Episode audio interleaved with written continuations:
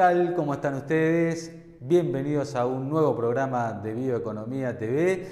Y hoy queremos hablar del mejoramiento vegetal, un tema clave y sensible para la bioeconomía que viene. No solo porque el mejoramiento vegetal ha sido el pilar de la revolución agrícola que hemos atravesado en la pampa húmeda durante los últimos años, si ya sea con los cultivos tradicionales como la soja, el trigo, el maíz, que vienen eh, duplicando los rindes cada 10, 15 o 20 años, eh, sino también de nuevos cultivos que van apareciendo en nuestro país, como tenemos, por ejemplo, la carinata, que ha llegado una semilla de, un semillero australiano que ha llegado a la Argentina y con grandes, enormes perspectivas para seguir creciendo con los mercados exportadores.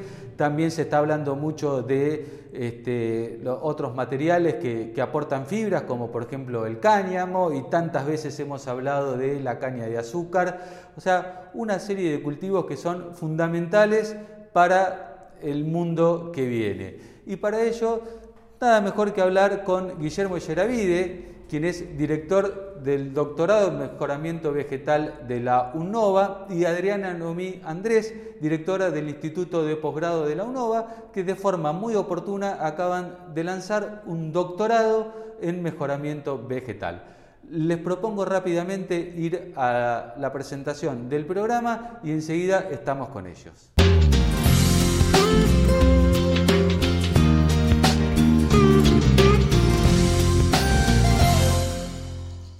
Ya estamos en línea con Guillermo y Adriana. Y Guillermo, estamos frente a un planeta eh, que está atravesando una explosión demográfica con una clase media fundamentalmente en el sudeste asiático eh, con mayor poder adquisitivo que demandará cada vez más y mejores alimentos. Y en una población que también está cada día más preocupada por el cambio climático y busca productos más sustentables generalmente obtenidos a partir de la biomasa. Me refiero más específicamente a las fibras, a los biopolímeros, eh, las bioenergías, eh, y todo esto se tiene que dar en un marco de restricción de superficie cultivable. Qué verdadero desafío ¿no? para el mejoramiento vegetal y qué tan importante se va a convertir en el futuro de nuestras vidas. Bueno, primero gracias por, el interés en la carrera. Eh, pintaste muy bien cuál es el escenario. Y si hablamos de, lo, ponemos en otras palabras, el desafío que tenemos en los próximos años es que la productividad de, los cultivos eh, aumente eh, en un porcentaje mayor para contrarrestar un poco el efecto de cambio climático, que ya lo estamos viviendo, aumentar la producción para poder satisfacer la demanda y además, tener en cuenta la ventana de oportunidad que presentan nuevas aplicaciones de, los granos y de otras especies vegetales este, o animales incluso eh, para, los mercados. Y bueno, el tema del mejoramiento es fundamental para, eh, de alguna manera, de una, de una forma sustentable, eh, controlar todos aquellos factores que limitan eh, la productividad, que pueden afectar la calidad. Y por el otro lado, el mejoramiento permite eh, controlar o de alguna manera modificar eh, las características de los granos para hacerlos más aptos para determinados usos. Digo los granos como también vos mencionaste el caso de fibras o, de, biomasa para, para, la producción bioenergética. ¿no? Entonces, creo que la, herramienta eh, más promisoria, más sustentable que hoy por hoy podemos avisorar es eh, lo que puede devenir del trabajo del mejoramiento, que ya lo venimos observando, ¿no es cierto? Cuando uno se pone a, ver el progreso genético que ha habido en Argentina y en el mundo en los últimos años, es eh, realmente no sé, cuando yo estudiaba agronomía nadie lo podía pensar, ¿no? Este, así que desde ese punto de vista, el mejoramiento es una herramienta fundamental. yendo un poquito más a, la carrera, lo que quería comentar es que esta es una carrera de doctorado en mejoramiento genético que eh, trata de formar recursos humanos altamente especializados en mejoramiento vegetal, porque es donde tenemos demanda, ¿no? La demanda hoy de, de donde provienen nuestros alumnos y, sus intereses es en la rama vegetal. Pero también tenemos contemplado en la currícula mejoramiento genético animal. Hoy por hoy eh, estamos, eh, finalizamos el primer año de la, de la primera cohorte, este, son todos orientados a la parte vegetal, pero no descartamos que este, en poco tiempo más empiece a haber cierta demanda de, formación en, mejoramiento animal. Que es un rasgo distintivo. Sí, me imagino y hasta este, ha generado algún tipo de este, bueno, controversia, ¿no? Quizás en los sectores eh, más conservadores eh, de, de, las sociedades, eh, pero bueno, teniendo en cuenta hace este, un año aproximadamente en Estados Unidos se aprobó el primer animal este, transgénico, digamos, un salmón cultivado y bueno, y, va para adelante y seguramente es, este, es este, lo que se viene más allá de las técnicas comunes que tienen que ver con eh, el mejoramiento, digamos, genético de, las razas. Tal cual, lo que nosotros eh, tratamos en la currícula de la carrera es contemplar asignaturas que tenga que ver con, lo que es el mejoramiento tradicional, porque en última instancia este, la evaluación final se hace en, sistemas reales de producción,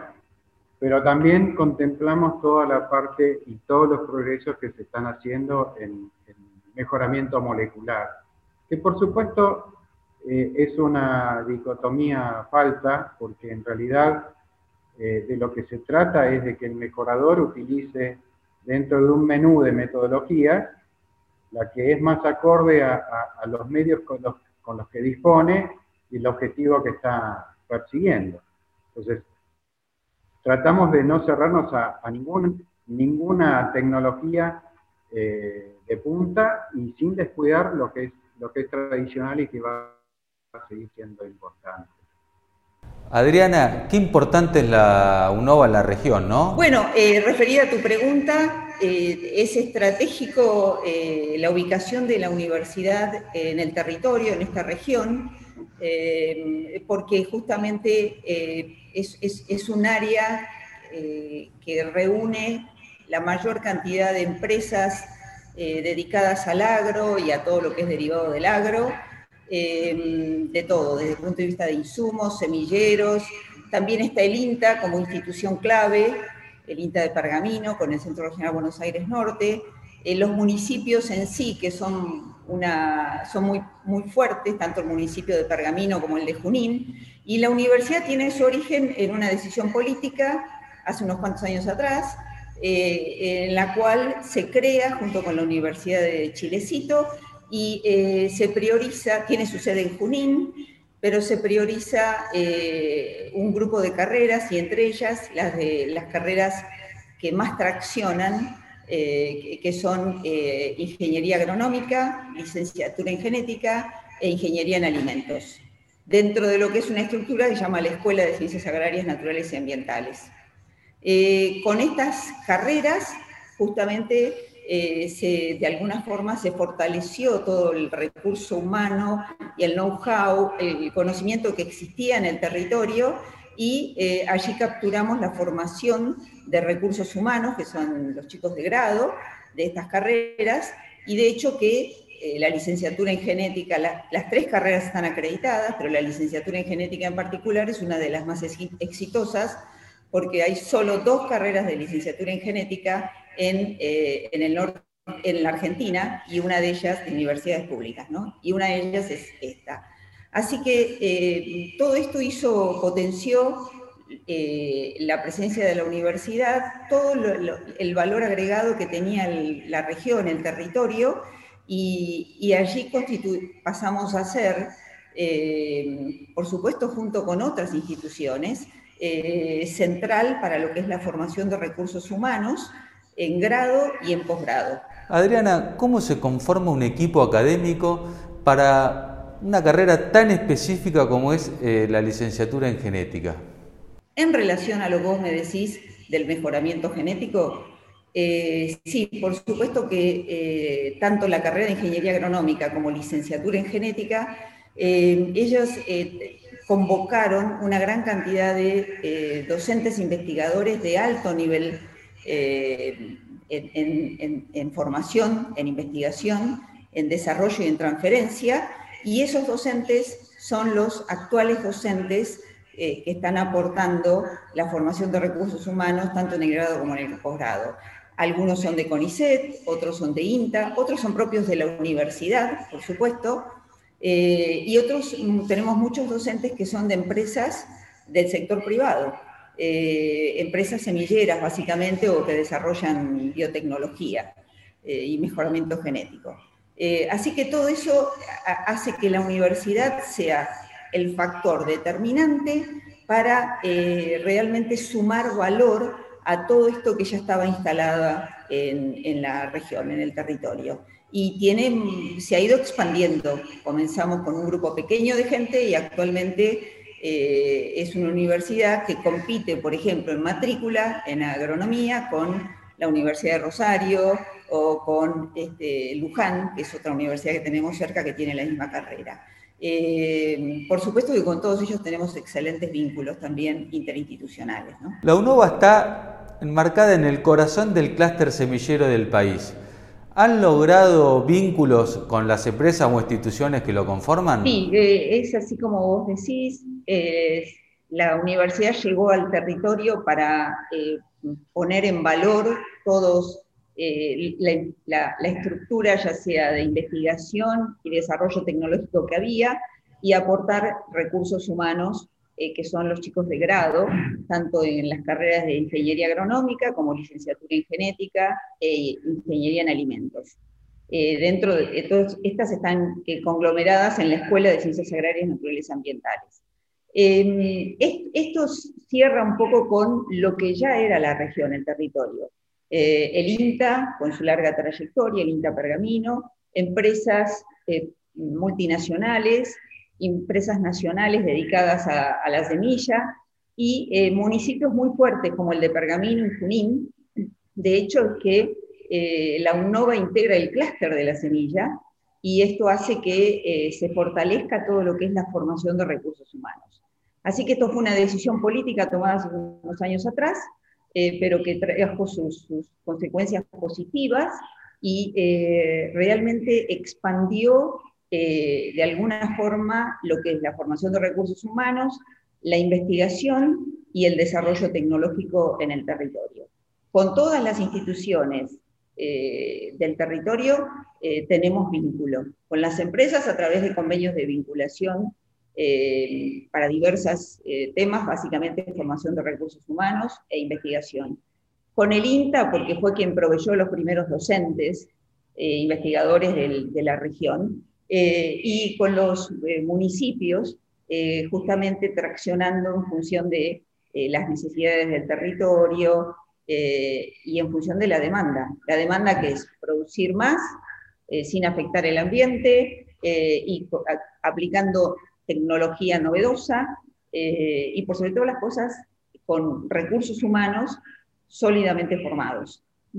Este, este es el impacto. Adriana, además del, del doctorado y las carreras de grado, eh, ¿qué otra oferta académica tiene la UNOVA en cuanto a lo que tenga que ver con este, la agronomía, la biotecnología y todas las ciencias que tienen que ver con, digamos, la biología aplicada al mejoramiento vegetal. La, universidad y el instituto de posgrado tienen varias maestrías y especializaciones, pero las que están más vinculadas con eh, la temática de eh, la biología y, la genética y la productividad, la producción, eh, son dos maestrías, una se llama Maestría en Biología de Sistemas y Bioinformática, eh, cuya directora es eh, Gabriela Fernández, eh, donde realmente está dirigida para un público muy amplio, pero trata todo lo que tenga que ver con Big Data, cómo analizar toda esta información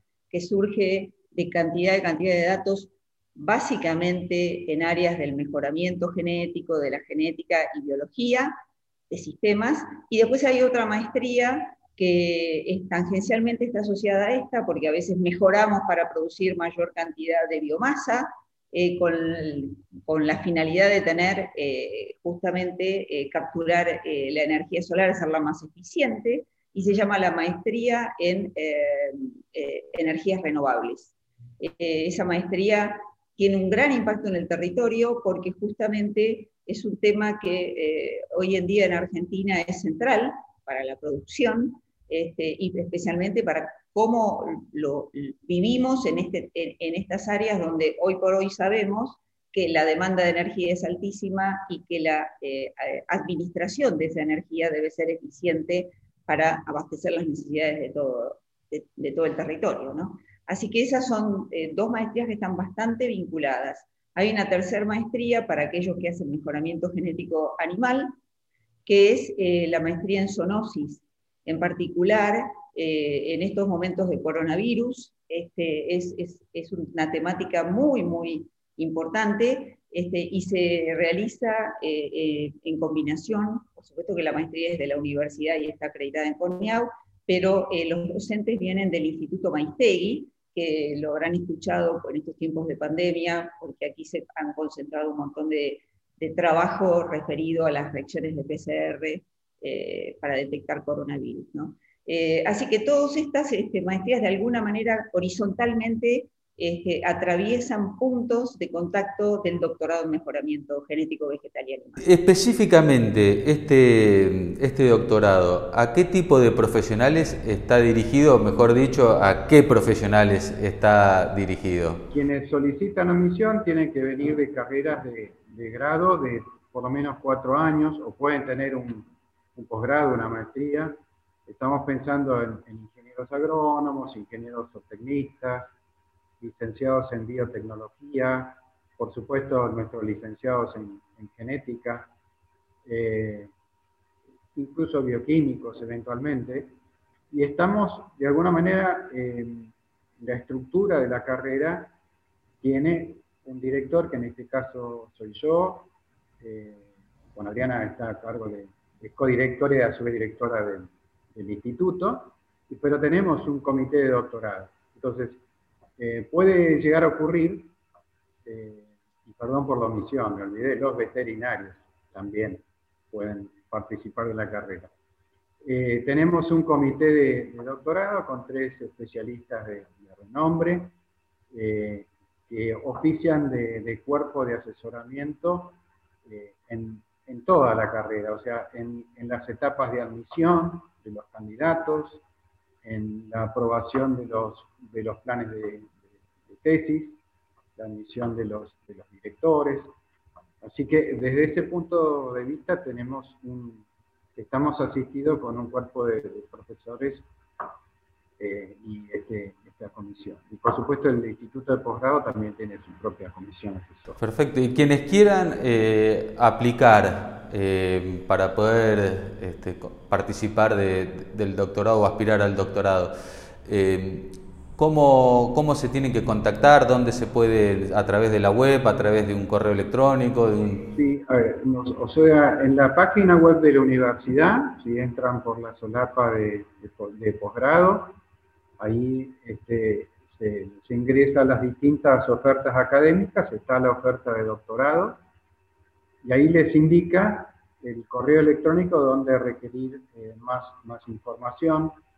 Nosotros eh, la inscripción para la segunda corte la tenemos abierta hasta el 16 de marzo, cosa que nos da tiempo, más o menos un mes, un mes y medio, para este, analizar todas las postulaciones y este, ya comenzar a cursar en el mes de abril, si Dios quiere. Una, una de las características que tiene la carrera es que es semi-estructurada, o sea, quien toma los cursos tiene que tomar cursos obligatorios, pero otros 50% son cursos selectivos, que pueden ser cursos eh, que dicta la UNOVA o puede ser un curso de posgrado que dicta supongamos la Universidad de Rosario, la Universidad de Córdoba, la Universidad del Sur, que puede computarse como, como, este, como curso del doctorado en la medida que, tenga eh, características que así lo, lo ameriten. ¿no? Perfecto. Bueno, muchísimas gracias por, por darnos este pantallazo, felicitaciones eh, por la iniciativa y vamos a estar atentos y volvernos a comunicar para ver cómo avance y eventualmente poder conversar con, este, con algún doctor en, en, esta, en esta ciencia este, fundamental para eh, el mundo que se viene. Este, muchísimas gracias a Andrea Guillermo por este rato y seguimos en contacto. Muchas gracias. Llegamos al final de un nuevo programa de Bioeconomía TV. Les proponemos, si les ha gustado, que nos dejen un like y, como siempre, cualquier tipo de sugerencia que la hagan dentro de los comentarios. Pueden suscribirse a nuestros newsletters para recibir en su correo electrónico todas las novedades del mundo de la bioeconomía. Pueden recorrer nuestra web o suscribirse a nuestras redes sociales. Muchísimas gracias y los esperamos la semana que viene con más Bioeconomía TV.